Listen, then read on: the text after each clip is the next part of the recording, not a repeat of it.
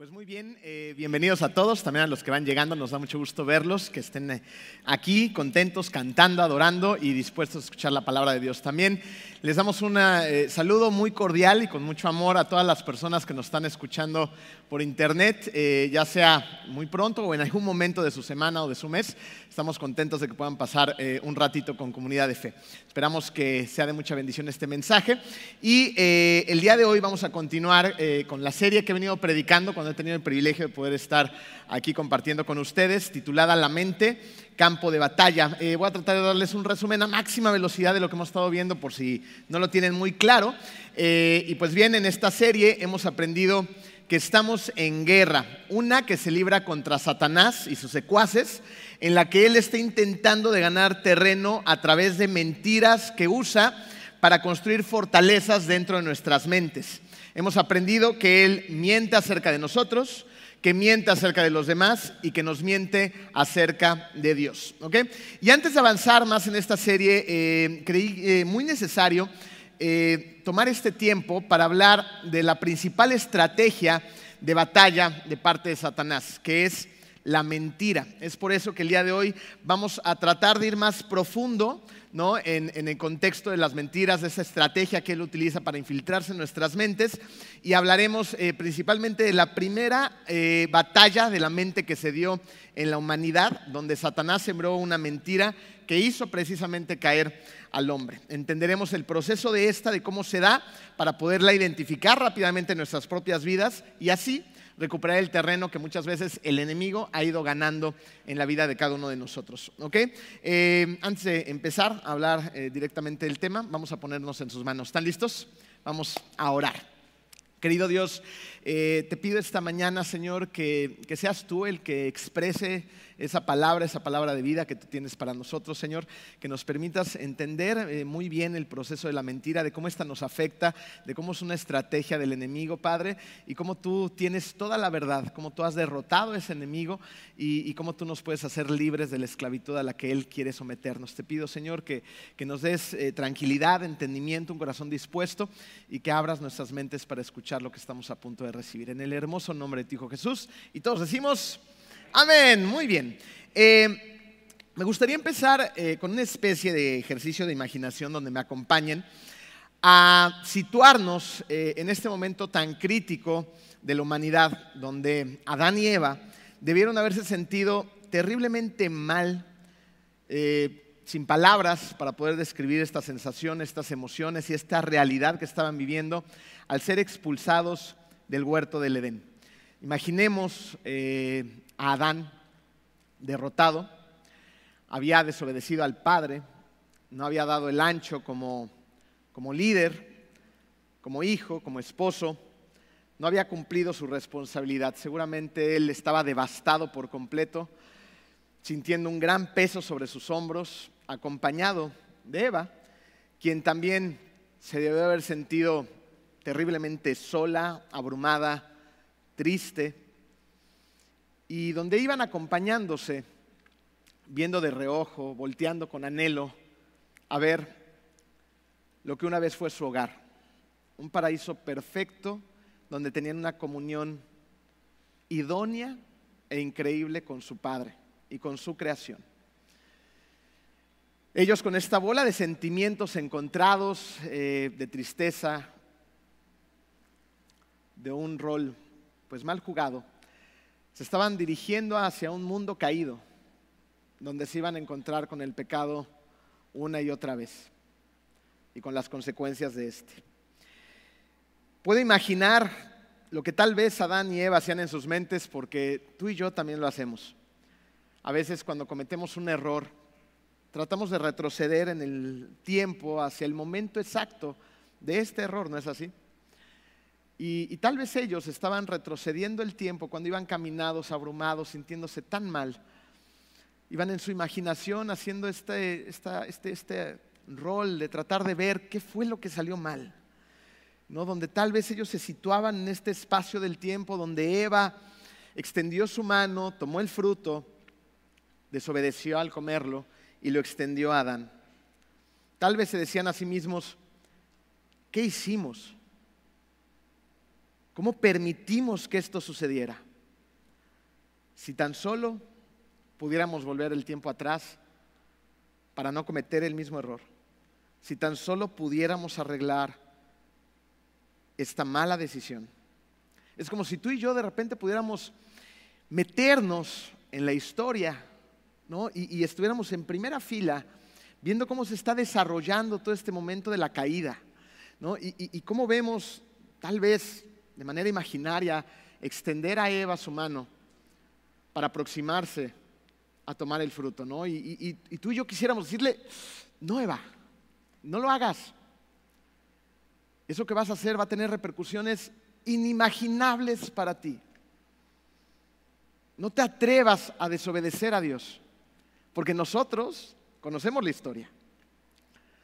Por otro lado, vemos también ahí a Adán, parado, inexpresivo tal vez, sin accionar, sin decir absolutamente nada, pasmado, sin hacer nada al respecto de la interacción que está teniendo la serpiente con Eva. Y quisiéramos gritarle al oído, ¿no? De manera contundente, Adán, despiertas algo, tienes una responsabilidad, eres el líder en esta historia. Sabes perfectamente que no deben de hacer lo que está a punto de hacer Eva. Haz algo al respecto. Y miren, Podemos viajar en el tiempo, en nuestra imaginación, para tratar de evitar la caída una y otra vez, pero la pregunta sería, ¿somos tan imaginativos con nosotros mismos? Porque a diferencia de Adán y de Eva, que ellos no sabían lo que era pecar, no conocían las consecuencias del pecado, aunque Dios les había dicho que iba a pasar, pero no habían vivido esa experiencia del pecado, tú y yo sí las conocemos. Tú y yo hemos pecado una y otra vez y hemos experimentado las consecuencias de ese pecado. Sabemos las cosas que no debemos de decir, sabemos las cosas que no debemos de hacer, sabemos las cosas que ni siquiera deberíamos de pensar y sabemos las consecuencias que éstas traen a nuestra vida cuando decidimos hacer todo lo que sabemos que no debemos de hacer. Sabemos esas sensaciones, esas emociones y esa realidad que el pecado trae a nuestra vida. Conocemos la ira, la desolación, la tristeza, la traición, los, celos, las adicciones, los malos hábitos que conlleva el pecado en nuestras vidas. Y tal vez tú seas una persona que se identifica bastante bien con todas estas sensaciones, experiencias y realidades porque has caído una y otra y otra vez y estás cansado.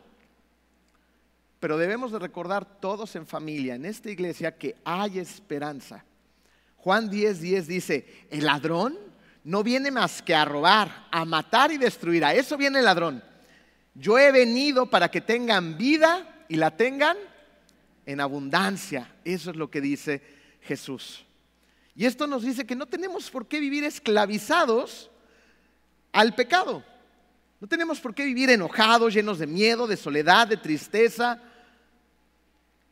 Pero la verdad es que venimos y venimos otra vez y escuchamos una adoración y cantamos y, escuchamos un mensaje y, a lo mejor tomamos alguna decisión y, tratamos de hacer un esfuerzo por nosotros mismos que no rinde frutos, nos desanimamos y volvemos a caer una y otra vez.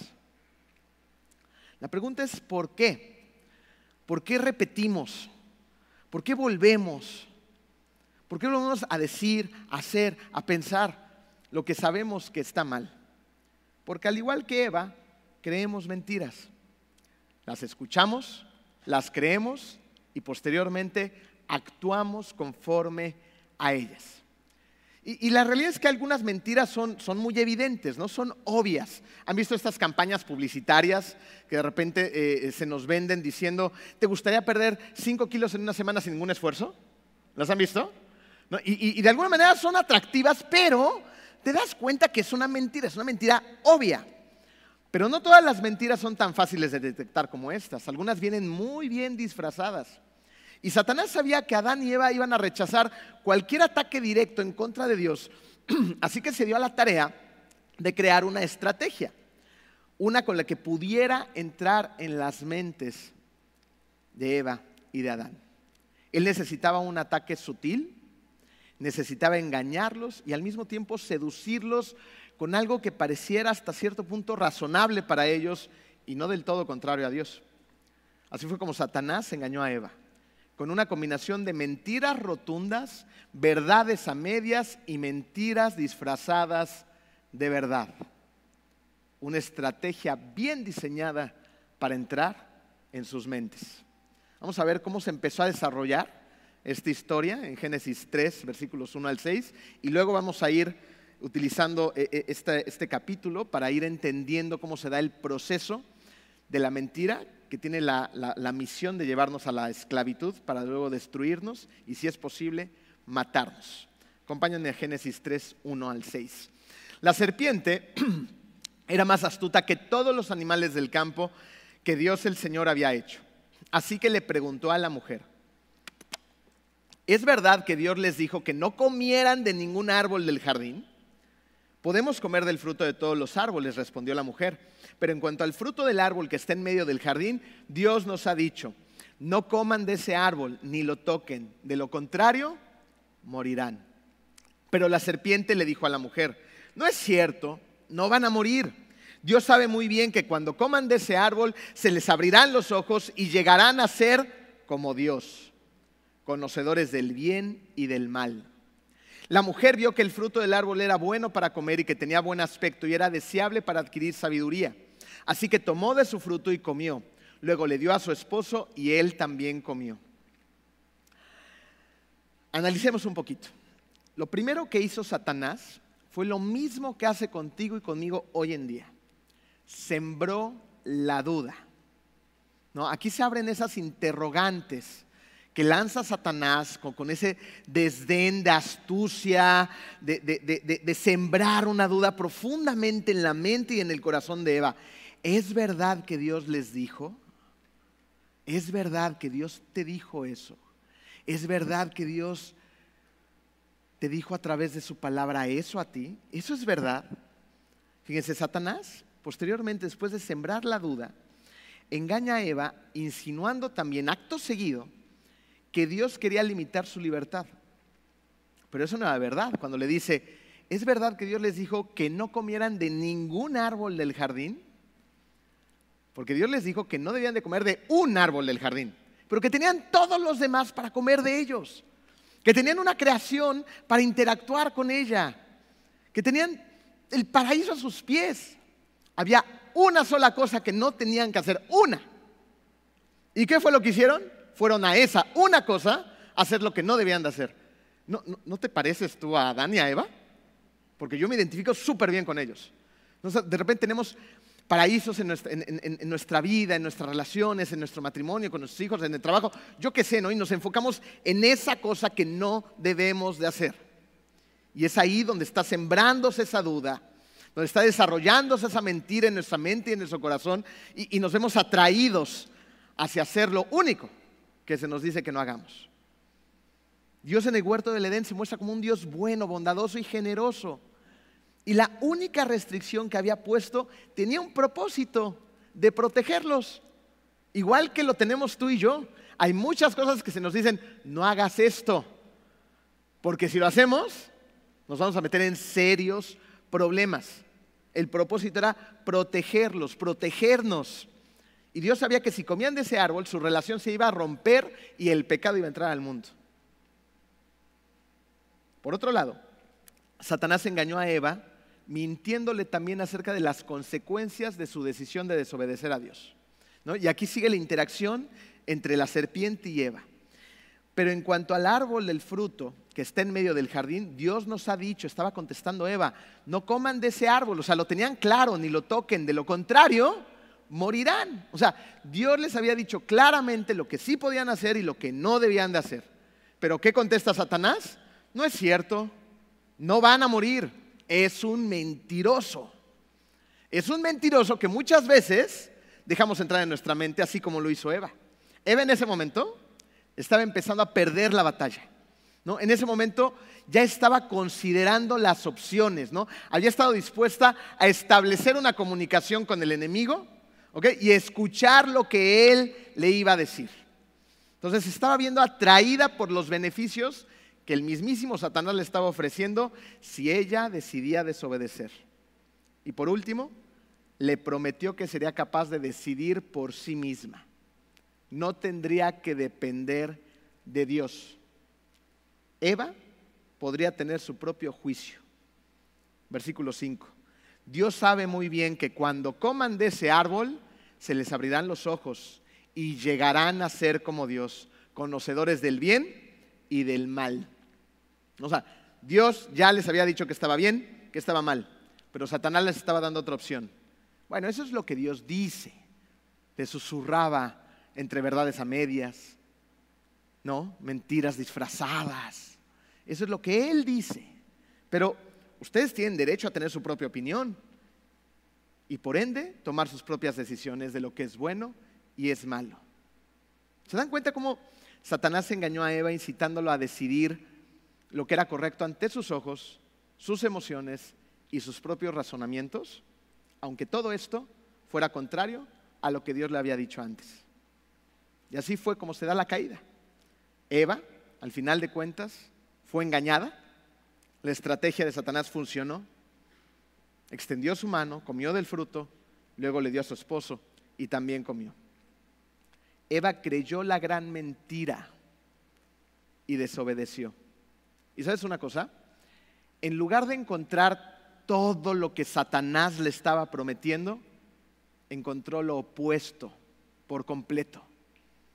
Se encontró con el pecado, con esclavitud, con muerte, con vergüenza, con culpa, con miedo, con soledad, con destrucción a su paso. Un pastor del siglo XVII llamado Thomas Brooks dijo esto referente a las promesas que nos hace Satanás. Satanás promete dar lo mejor y paga con lo peor. Promete honra y paga con vergüenza. Promete placer y paga con sufrimiento. Promete ganancias y paga con pérdida. Promete la vida y ¿con qué creen que paga? Con muerte. Satanás paga con muerte. Esa es su moneda de cambio. Por más atractivo, por, por más ilusión que parezca eso, él va a pagar con muerte. Y es un experto en esto, ¿eh? Porque Satanás ha utilizado la mentira para entrar en nuestras mentes desde el principio de los tiempos, como lo vemos aquí. Tiene la intención de infiltrarse, controlar nuestras decisiones, destruirnos y si puede, asesinarnos. Porque eso es Él. Es el padre de la mentira. Es un mentiroso por profesión y es un asesino. Su misión es engañarnos para esclavizarnos, destruirnos y matarnos. Pero ¿tú crees que esto sucede de un día a otro? ¿En tu vida lo has visto así? Porque la gente regularmente no se despierta en la mañana un día y dice, ah, la quiero engañar. No, ah, me voy a volver adicto a esto. Ah, voy a volverme eh, una persona con desórdenes alimenticios hoy. No. Esto es un proceso. ¿ok? Hay un proceso en la mentira que nos lleva a la esclavitud. ¿ok? Y esto empieza, número uno, cuando escuchamos la mentira. Y así es justo como empezó todo esto en la caída del Edén. ¿Qué hizo Eva? Escuchar. Eva estuvo dispuesta a escuchar las mentiras de Satanás sin tener idea, a diferencia de tú y, de, ti y de mí, de lo que las mentiras le harían. Pues total, ¿no? No parecía muy peligroso escuchar a la serpiente. Ella podría haber pensado, pues es que escuchar mm, no necesariamente es desobedecer, ¿ok? Pero piensen esto, escuchar un punto de vista contrario a la palabra de Dios puso a Eva en un campo de batalla, en un terreno que posteriormente la condujo a la desobediencia. Fíjate, esto nos enseña que poner tu oído a la disposición de las mentiras es el primer paso a la esclavitud. Y en el espacio del tiempo donde nos tocó vivir, la verdad es que no la tenemos nada fácil. ¿no? Para empezar, tenemos que, tomar conciencia de todas las mentiras que vienen del exterior. Campañas publicitarias diseñadas por consorcios multimillonarios para captar tu atención. hay psicólogos que se dedican a estudiar el comportamiento de las personas para vendernos mentiras que nos hagan convertirnos en consumidores de tal idea, de tal producto, de tal situación. Entonces somos bombardeados todo el tiempo por publicidad, por música, por series, por programas, por, lo que quieras, para esclavizar nuestra mente. Ahora, no podemos echarle la culpa solamente al exterior, ni tampoco podemos aislarnos del exterior. ¿Ok? Ahorita vamos a hablar un poquito más eh, acerca de esto un poco más adelante. Pero lo que es un hecho es que no todas las mentiras vienen de afuera. Hay muchas mentiras que se desarrollan en nuestros lugares seguros. ¿no? Y lo pongo entre comillas porque eso deberían de ser, pero muchas veces tristemente no lo son. ¿Cuáles son nuestros lugares seguros? ¿Cuál debería ser nuestro lugar más seguro? Nuestra casa, ¿no es así? Nuestro hogar. y resulta que en nuestro hogar muchas veces escuchamos un montón de mentiras que empiezan a condicionar, a condicionar nuestra mente y por lo tanto nuestro accionar. Vemos un montón de padres en esta sociedad que tienen completo abandono a sus hijos. Los hijos, como dice Marco, ¿no? Crecen de repente con agua y sol porque nadie está al pendiente de ellos. Y cuando están al pendiente de ellos, como no tienen una relación y no saben cómo criarlos, ni se preparan para esto, utilizan un montón de palabras que en lugar de construir el carácter, la autoestima de los chiquitos, los despedazamos.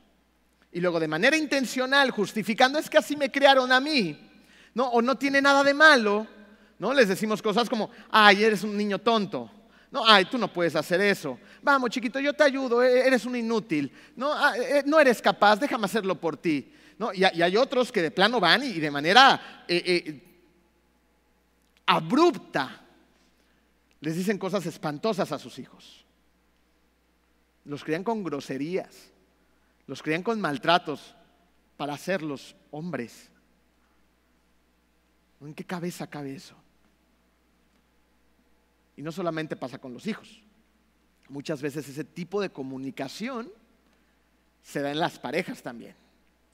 Matrimonios en donde se hablan de maneras eh, como si estuvieran peleando en la calle de las peores formas. Matrimonios donde se insultan, se sobajan, se hacen menos, donde entre ellos se empiezan a llenar la cabeza de mentiras. Entonces, esos lugares seguros son donde muchas veces se introducen profundamente estas mentiras y luego vemos sus resultados con el paso del tiempo. En consejería, un, común denominador eh, que es, triste es ver cómo esto es real, no es una ilustración, lo, ves. Y, y de repente te sientas un día con algún hombre que rompe en llanto enfrente de ti. Te empieza a contar su historia y su historia es similar a lo que les acabo de contar. Es que voy por mi tercer matrimonio, todo lo se ha arruinado, soy un hombre terriblemente inseguro. Creo que todas las personas con las que he estado me han sido infiel, ya no sé qué hacer, y cuando empezamos a ir un poquito más profundo y más profundo y llegamos a la niñez o a la adolescencia, es que mi papá me decía, es que mi mamá también me decía que yo era un inútil, que yo era un tonto, que yo no era suficiente, que yo no lo iba a lograr. Y así se siembra esa mentira en la mente de estos hombres y de estas mujeres.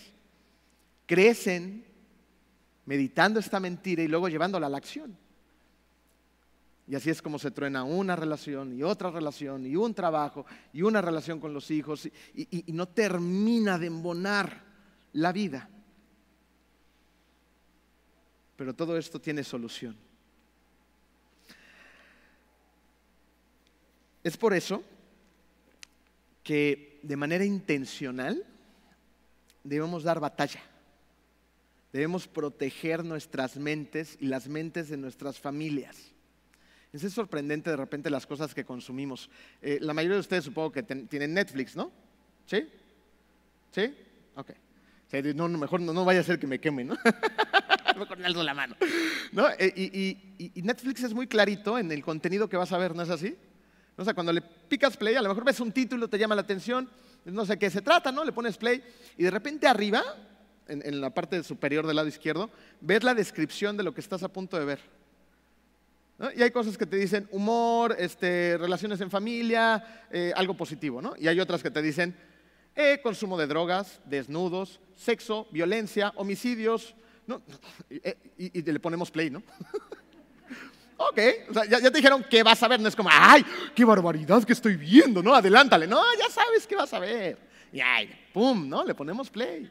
O sea, tenemos que estar conscientes, ¿no? De, qué estamos llenando nuestra mente. El otro día escuché un ejemplo este, que me pareció muy, muy bueno, ¿no? de, una caja que, se pone una persona que estaba hablando precisamente de las mentiras, se la pone en la cabeza, ¿no? Y dice, miren, las mentiras funcionan de esta manera. Ustedes cuando vienen a este mundo tienen la caja vacía, ¿no? pero conforme vamos creciendo. Eh, eh, cuando no tenemos control, hay gente que empieza a llenar esa caja de verdades y de mentiras, ¿no? de ideas. Y cuando vas creciendo, ya empiezas a tomar las propias decisiones de cómo vas llenando esa caja. Tú tomas las decisiones. Entonces, no nos sorprendamos que de repente tengamos situaciones como las tristes noticias que estamos recibiendo de Estados Unidos. Y decimos, bueno, es que eso pasa allá, pero México va trasito de lo que está pasando allá también. Y, son personas que están sufriendo terriblemente por la violencia, las armas y los asesinatos que gente comete. Y podríamos decir, bueno, es que a lo mejor estaban este, con problemas psiquiátricos. Es probable, pero también es probable que esas personas que tomaron esas espantosas decisiones hayan llenado su mente con violencia y violencia y violencia y más violencia hasta que accionan. Entonces, ¿de qué estamos llenando nuestra mente? ¿Cuál es nuestro rol en este campo de batalla? ¿No sería el llenar nuestra mente, nuestra caja vacía de, cosas propositivas, de la palabra de Dios, de la verdad de Dios, de, cosas que ayuden a los demás, de cosas que reflejen el amor de Dios, de Jesús, hacia las personas que no lo conocen? Entonces, ¿por qué no tomamos en serio esa responsabilidad y la llevamos a cabo de manera intencional? protegemos nuestras mentes y protegemos las mentes de nuestra familia. Y ponemos atención. Platicaba con Ginny eh, Antier, ¿no? Eh, ¿Han visto el jefe en pañales? ¿No? Es una caricatura, los que tienen hijos seguramente la han visto y la puedes ver y tú dices, está súper chistosa, ¿no? Bueno, sacaron una caricatura de jefe en pañales y, mis hijos de repente estaban viendo jefe en pañales y de repente la caricatura toma un aspecto eh, espantoso. ¿no? Porque se supone que hay un niño imaginario, un bebé imaginario, y de repente el bebé imaginario es, un bebé malo, ¿no? Y se empieza a subir en, los muros, ¿no? Y, con a cuatro patas y empieza a voltear el cuello, ¿no? Hacia abajo, con cara de maldad. Le dije a Jennifer, ¿qué es eso? No, es un bebé demonio. Y nuestros hijos lo están viendo. Y nosotros estamos ahí viendo lo que ellos ven y tenemos que hacer algo. O sea, no podemos decir, ay, que los entretenga y que los críe el Netflix, ¿no? O YouTube. Pues, tenemos que involucrarnos en nuestras relaciones, en nuestra casa, en nuestro matrimonio, con nuestros hijos, con nuestros hermanos, con nuestra iglesia. Tenemos un llamado a hacer la diferencia. Entonces, el primer error de Eva no fue comer del fruto. Sucedió algo antes de comer el fruto. Escuchó a la serpiente. Y una vez que escuchamos a la serpiente, que escuchamos la mentira, paso número dos en este proceso de esclavitud de la mentira, ¿no? meditamos en la mentira. Meditamos en ella, la escuchamos y luego meditamos. Entonces, ¿qué hacemos cuando estamos meditando en ella? ¿Qué quiere decir esto? Nos empezamos a entretener con la mentira en nuestros pensamientos. Y en lugar de contraatacar, ¿qué es lo que hacemos? Nos ponemos a platicar con el enemigo. Es de, de manera muy gráfica. Imagínate, tú, sabes de alguien que es un mentiroso, ¿ok? Que es muy, muy, muy malo. Es el más malo de todos. Que es un asesino que quiere hacerte daño a ti y a tu familia. Y un día tú escuchas el timbre en tu casa, te paras, abres la puerta y lo reconoces. Entonces, ¿qué es lo que normalmente deberíamos hacer? No sabes, paz de portazo, ¿no? echas una cubetada de agua, yo, yo qué sé, ¿no? lo sacas inmediatamente de tu casa. Llamas a la policía, haces un escándalo. Este individuo está aquí, me quiere hacer daño. Y a diferencia de eso, ¿qué es lo que hacemos? Pásale, un cafecito. Ven, vamos a platicar. Lo invitamos a la sala de nuestra casa, de nuestro comedor, y empezamos a intercambiar ideas, a considerar sus puntos y a considerar incluso la posibilidad de que él tenga la razón. Es como la persona que empieza a justificar el engaño a su pareja. No, no sucedió de la noche a la mañana. No te despertaste por la mañana, ¡ah! Le voy a poner los cuernos. No. Esto empezó poco a poco.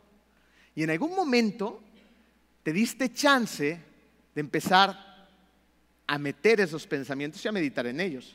Ay, es que esto ya no está tan divertido como al principio, ¿no?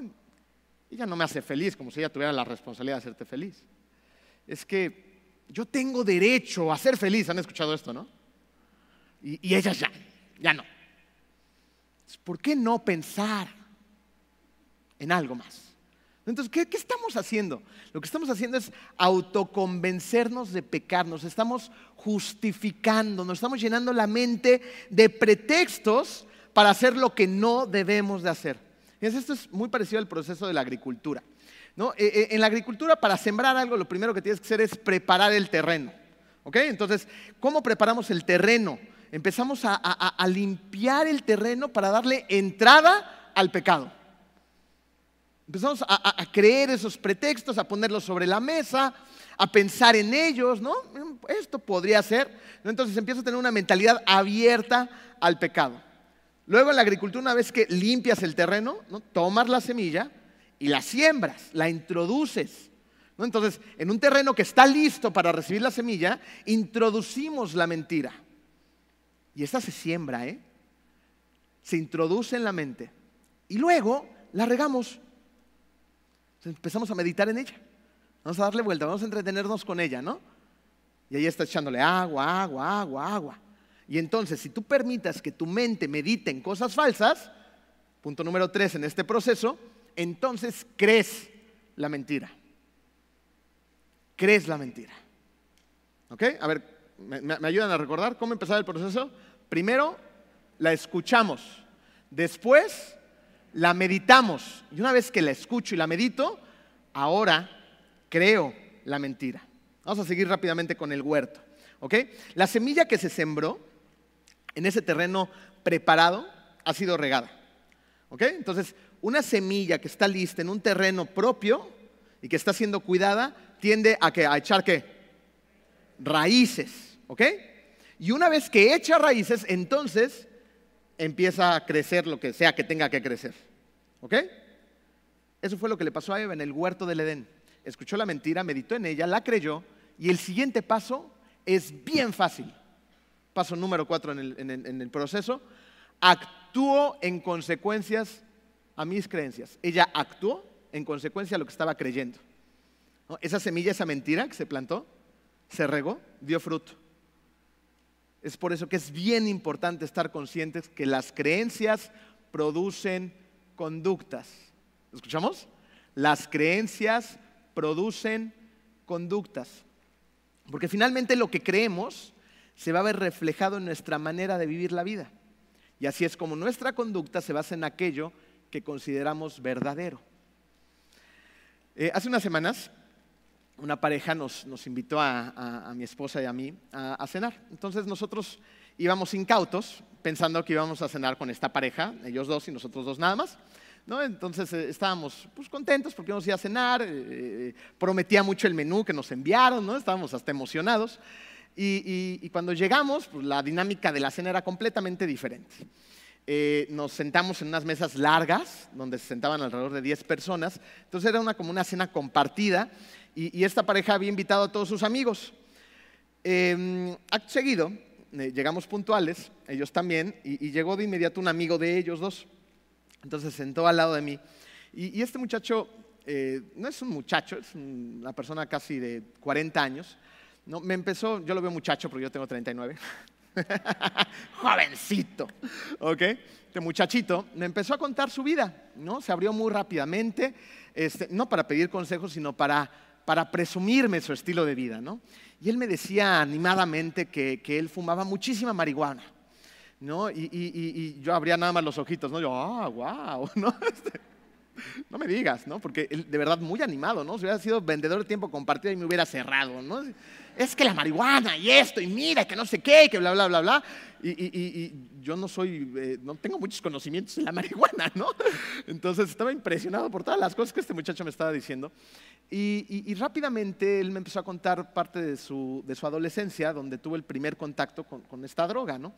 Y él me decía que todos sus amigos, el círculo con el que él se juntaba, pues que todos empezaron a fumar marihuana en algún momento, alguien se los ofreció, lo probaron y bueno, todos andaban en el rock and roll, ¿no? Entonces, eh, él empezó a fumar y me dijo una palabra eh, muy interesante. Me dijo, es que eso era lo único que me tranquilizaba. ¿No? Y entonces empecé a fumar de manera regular, de repente ya cada día y de repente en el día, pues ya muchas veces en el día me dice, y pues de hecho hace ratito me fumé un cigarrito de marihuana, ¿no? ah, ok. ¿No? Eh, continuó la conversación, luego llegaron los amigos que lo conocían, ¿no? Y empezaron a hablar en ese momento del tren Maya y se armó la polémica en la mesa porque el observador y esto y el otro, ya saben, ¿no? Este, eh, se empezaron a calentar los ánimos entre amigos porque todos se conocían. Nosotros éramos los únicos lunares ahí. Nos veíamos la pelotita Jenny y yo rebotar de un lado a otro. Este, y estábamos esperando a que ya se acabara porque no era un lugar muy propio para que estuviéramos y ya nos queríamos ir, ¿no? Entonces empezó a rebotar la pelota de un lado a otro y de repente del otro lado de la mesa le gritan a esta persona, sus amigos, ya vete a fumar un cigarro de marihuana para que te relajes. Y se levanta, se va y luego regresa, ¿no? con los ojos todos vidriosos. Eh, ¿A qué quiero llegar con esto? A lo que quiero llegar es, ¿cómo esa mentira, que en algún momento de su vida se sembró en su mente, se convirtió en parte de su identidad? Es lo que habla, es lo que vive, es lo que hace, es como es conocido. Una mentira que en un momento de su vida creyó se convirtió en parte de su identidad. La Biblia lo dice así en Proverbios 23, 7. Porque cuál es su pensamiento en su corazón, tal es él. ¿Cómo eres tú? Cada pecado en nuestra vida comenzó con una mentira que en algún momento creímos y luego esta dio paso a otra más. Fíjate, en un momento de la vida tomamos la mala decisión de rechazar lo que es verdad, de rechazar a Dios. Abrazamos las mentiras y la próxima vez la tendencia, ¿cuál crees que va a ser? Pues que abraces de manera más grande a la misma mentira o a otra mentira. Y así empiezo a repetir una y otra vez hasta que la mentira se convierte en un hábito, en un hábito, una droga, hablarle mal a la gente en mi casa, a mis hijos, maltratar a mi esposa. Son mentiras, ¿eh? Abusar con mi fuerza de hombre o abusar también como mujer de mi esposo, una página sugestiva, un desorden alimenticio. Todo va dando paso a otra cosa más, hasta que se convierte en algo grande. Y antes de darnos cuenta, ¿dónde vivimos? En la esclavitud. En la esclavitud. Ahora, esas son las malas noticias. Vamos a ver rápidamente las buenas. ¿ok? ¿Cómo pasamos de la esclavitud a la libertad? Para empezar, lo primero que tenemos que hacer es identificar, porque si vivimos con, una venda en los ojos, no nos damos cuenta qué está pasando y creemos que eso está bien. ¿ok? Entonces, tenemos que identificar una o más áreas de esclavitud en la vida de cada uno. Segunda de Pedro 2.19 dice, les prometen libertad cuando ellos mismos son esclavos de la corrupción, ya que cada uno es esclavo de aquello que lo ha dominado. Somos esclavos de aquello que nos ha dominado. Así que pregúntate, sé, muy honesto contigo mismo, eh, esto es para ti solamente, y, sé muy honesto al contestarte en qué área de mi vida o en qué áreas de mi vida estoy siendo esclavizado. Eh, una persona contaba una historia acerca de, una muchacha que, que, conoció en la secundaria, secundaria prepa y, decía que esta muchacha era, era muy, muy, muy bonita. ¿no? Están hablando en, España, ¿no? entonces era muy bonita, era de las españolas más bonitas de la escuela y, todo el mundo babiaba por esta muchacha. ¿no? Y, un día, en un campamento, eh, la persona que está contando esta historia dice que entró a un lugar donde ella estaba vomitando. Y, que se sorprendió y que la muchacha también se sorprendió porque se dio cuenta este muchacho de lo que estaba haciendo, ¿no? Y que de inmediato esta chava volvió y le dijo, no le digas a nadie. Y, que él le decía, pero ¿qué estás haciendo? No le digas a nadie, pero ¿qué estás haciendo? Pero no le digas a nadie, ¿no? Y, que él se sorprendió de que, de que, esta muchacha estuviera haciendo eso y le dijo, ¿por qué estás haciendo eso? Y le dijo en lágrimas y en llanto, es que estoy muy, muy fea. ¿Se dan cuenta? O sea, cómo esas mentiras nos esclavizan a hacer cosas que no son una realidad en nuestra vida. Hay cosas que nos dominan y que nos esclavizan. Así que, ¿hay esclavitud física en tu vida? ¿Alguna adicción? ¿No? ¿Alguna sustancia? ¿Algún desorden alimenticio? ¿Para más o para menos? ¿No? E, e, esa es una de mis esclavitudes. ¿Se dice así? ¿Esclavitudes? Sí, gracias. ¿No? Eh, eh, yo, tengo una tendencia y un amor por lo dulce impresionante. De repente Jenny me tiene que andar escondiendo las cosas que, llegan a la casa. Me gusta lo dulce, me gusta la lechera, me gusta la crema pastelera, me gusta todo lo que trae encima el budín, me gusta la parte más mojadita del pastel, ya se les antojó, la parte más mojadita del pastel hasta abajo, ¿no? Eh, yo no sé si ese sea tu problema, es uno de mis problemas. Tenemos que poner manos en el asunto, porque tú puedes decir, ay Emilio, pues eso, eso no tiene mucho de malo, sí tiene de malo. ¿Sí? Porque si sigo, el día de mañana olvídense de que me ponga muy gordito siempre y cuando mi esposa me siga queriendo. No, eso es lo de menos, que me empiece a enfermar. ¿no? Y, que, esas enfermedades pues ya no me dejen tener un, nivel de vida adecuado y saludable para poder interactuar con mis hijos, con ella, con, ustedes. O sea, hay consecuencias. Entonces, eso es delicado.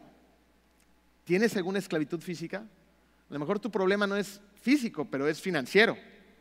A lo mejor ahora en el hot sale te estás dando vuelo, ¿no? Y, comprando un montón de cosas que no necesitas. Eh, o, por el contrario, a lo mejor tienes un amor y una esclavitud por tener más y más y más y más y ver más dinero en el banco, ¿no? Y todos tus objetivos y toda tu mente va por más dinero, ¿no? Entonces, posiblemente sea una esclavitud financiera o a lo mejor tienes una esclavitud emocional y eres una persona que vive con miedo, ansiedad, estrés, depresión, no sé.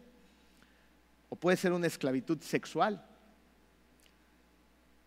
donde no quieres esperar hasta el matrimonio y no te importa, o donde estás viendo y consumiendo cosas en el Internet que, te hacen pedazos y te esclavizan, ¿no? donde estás en, prácticas homosexuales, son esclavitudes emocionales, digo, perdón, sexuales. Entonces, ¿en qué área hay una esclavitud en tu vida. ¿Ok? Entonces, una vez que hemos identificado esas áreas de esclavitud, ahora tenemos que hacer algo. Y no es suficiente decir lo que generalmente decimos, voy a trabajar en ellas. ¿Ok? Pues somos muy familiares con esta palabra, ¿no? Voy a trabajar en esto. No, lo que tenemos que hacer es cortar de raíz, porque si no corto de raíz, ¿qué va a pasar? Va a volver a crecer y el fruto va a estar ahí. ¿Ok? Por eso es muy importante, inciso B. Ahora, identifica las mentiras, no que están a simple vista, ¿Ok? Identifica las mentiras que están en la raíz de cada esclavitud o de cada conducta. Entonces, hazte esta pregunta. ¿Qué mentira he creído y qué mentira ha motivado mi conducta para terminar en esta esclavitud? ¿Ok? Estas no son tan fáciles de identificar porque las raíces no están a simple vista, las raíces están debajo de la superficie. ¿Ok? Es por eso que necesitamos que Dios nos ayude a ver qué creencias falsas hemos creído y le han dado acceso a nuestra vida. Si he desarrollado una adicción, ahora debo de encontrar la mentira que creí respecto a esta. ¿No? Regresando al, ejemplo de hace rato de, este muchacho. Este muchacho en un momento de su vida dijo, esto es lo que me da paz. Y es lo que seguía repitiendo años después. Él creyó una mentira y creyó que esa droga era lo único que le podía dar paz en su vida. Entonces, ¿cuál es esa mentira que has creído que ha detonado que actúes respecto a esta? ¿Ok? Identifícala. Y una vez que la has identificado, ahora sí tenemos que cortar la raíz. ¿Cómo hacemos esto? Inciso C. Sustituye la mentira por la verdad. La mentira, como hemos visto, como lo vimos en la historia de Adán y Eva, es una poderosa estrategia del enemigo. Pero hay algo mucho más poderoso que esta, y es la verdad. Para recuperar terreno en esta guerra, ¿Qué es lo que necesitamos hacer? En el primer mensaje descubrimos de esta serie que necesitamos ir a la ofensiva. ¿Ok? Y esto lo hacemos por medio de la palabra de Dios. Esto quiere decir que si tú has escuchado, meditado y creído una mentira, ahora debemos contraatacar el efecto de esta mentira con la verdad. Ahora debes escuchar, debes meditar, debes creer y actuar conforme a lo que es verdad. Porque para cada mentira hay una verdad. No lo lograrás. Tú no puedes hacer esto, vamos. Eres un inútil. Proverbios 24, 16. Ahí está la verdad, en la palabra de Dios. Porque siete veces podrá caer el justo, pero otras tantas se levantará. Estoy creyendo una mentira, he creído una mentira durante muchos años, ahora voy a la fuente de verdad, a la palabra de Dios. Y ahí Dios me infunde las fuerzas para vencer eso que Satanás está diciendo que no puedo vencer. Y no lo voy a vencer yo solo. ¿Quién lo va a vencer? Dios. Porque yo no puedo, pero Él sí. Todos me han abandonado, estoy completamente solo. Salmos 27:10, aunque mi padre y mi madre me abandonen, el Señor me recibirá en sus brazos. No importa quién te haya abandonado. Tal vez esto sea una realidad en tu vida. Pero si tú pones tu fe en Cristo, el Señor te recibirá en sus brazos. Es que no le interesó a Dios, Él está muy ocupado con gente más importante que, yo o, en otros asuntos del universo. A mí ni siquiera me volteé a ver. Isaías 41:10, así que no temas, porque yo estoy contigo. No te angusties, porque yo soy tu Dios. Te fortaleceré y te ayudaré y te sostendré con mi diestra victoriosa. Ahí está ese Dios que te ama y que está contigo. No estás solo. Está contigo el creador del universo. Ahí está, al pendiente de cada uno de nosotros. Sabe hasta cuántos cabellos tenemos. Sabe todo acerca de ti. Está profundamente interesado en ti y te ama. Porque esta es otra mentira que a veces creemos. Es que Dios no me ama. Primera de Juan 4:10. En esto consiste el amor, no en que nosotros hayamos amado a Dios, sino en que Él nos amó y envió a su Hijo para que fuera ofrecido como sacrificio por el perdón de nuestros pecados. ¿Se dan cuenta de esta poderosa verdad? Dios en su infinito amor envió a su único Hijo a la cruz porque te ama a ti. Cuando nos sumergimos en la palabra de Dios, somos victoriosos en el campo de batalla de la mente. Cambiamos nuestra forma de pensar por completo, sacamos todas esas mentiras, hay una renovación en nuestra mente y empezamos a pensar lo que es verdad, lo que es correcto. Empezamos a abrazar la palabra de Dios en nuestra vida. Salen esas mentiras y entra esa verdad que nos hace verdaderamente libres. Lo que es verdad es que su Hijo dio su vida por amor a ti en la cruz, porque tú vales la pena, porque sí vas a poder lograr eso que no has logrado acerca de cualquier atadura que tengas, porque sí eres suficiente, porque somos amados, perdonados, porque somos hijos e hijas de Dios. Así que démosle una lucha frontal a Satanás. Tenemos que estar conscientes de sus sucias estrategias entenderlas para que una vez que lleguen a nuestra vida atacarnos, podamos identificarlas y darles un portazo en la cara. Y que el que reine en nuestra casa sea el Dios Todopoderoso. Vamos a orar. Querido Dios, te damos gracias, Padre, porque tú eres nuestro Dios. Hoy somos más conscientes, Señor, de esta batalla espiritual en la que nos encontramos, Padre, y que Satanás es real y que hay una legión de demonios queriendo hacer la vida imposible. Esos entes malignos que nos quieren esclavizar, que nos quieren destruir, que nos quieren matar. Pero tú, Señor, eres un Dios lleno de poder, de gracia y misericordia. Y nadie es más fuerte que tú. Tú eres. Todo lo demás es creado, Señor. Protégenos, Señor, protege nuestra mente, protege nuestras familias y, danos la responsabilidad de una manera muy clara de hacer lo que nos corresponde, Señor. De llevar a cabo nuestro rol en esta batalla, Señor.